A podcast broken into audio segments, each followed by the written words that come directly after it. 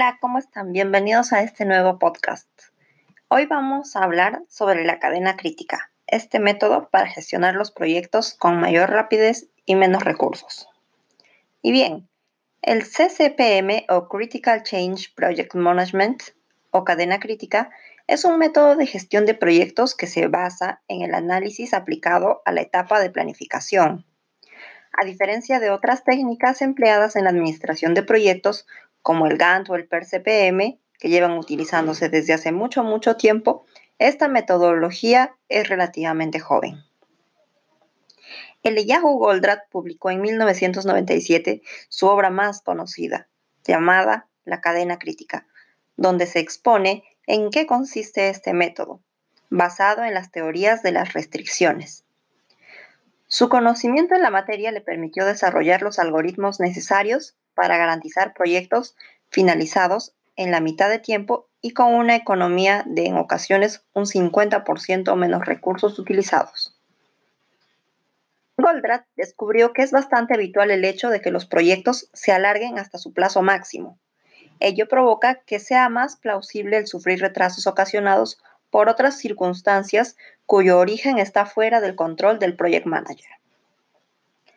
Observando los patrones que se repiten, llegó a la conclusión de que el origen de los retrasos en cualquier proyecto proviene de 1. El síndrome del estudiante, que provoca el inicio de cada actividad se vaya postergando hasta el último momento, causando que los resultados no puedan obtenerse hasta alcanzar el plazo máximo fijado para cada tarea, o en el peor de los casos, que lleguen con retraso.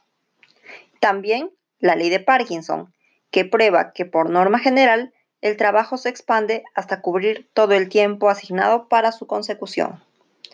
Ambas circunstancias tienen graves consecuencias para un proyecto y dificultan su gestión, ya que son la causa de retrasos implican sobrecostos y aumento de uso de recursos, así como también afectan el uso de otras actividades dentro del planning, especialmente cuando existen dependencia entre ellas. La solución es aplicar el método de la cadena crítica, que define el plazo mínimo en que un proyecto puede terminarse e impone las restricciones que consiguen forzar a no perder alineación con esa secuencia de actividades de menor duración, de esta forma, se consigue superar los obstáculos más habituales que pueden terminar abocando un proyecto al fracaso. Las principales variables a controlar en un proyecto quedan cubiertas por el método de la cadena crítica. Por ejemplo, el alcance implica el control de cada actividad considerada crítica. El trabajo, que se resume en el análisis del tiempo necesario para garantizar la ejecución de cada actividad. Los costos, haciendo especial hincapié en la acumulación de gastos. La calidad, basada en el seguimiento continuo de que detecte a tiempo cualquier desviación. El riesgo, minimizarlo requiere de un control que la aplicación de esta metodología pues efectivamente proporciona.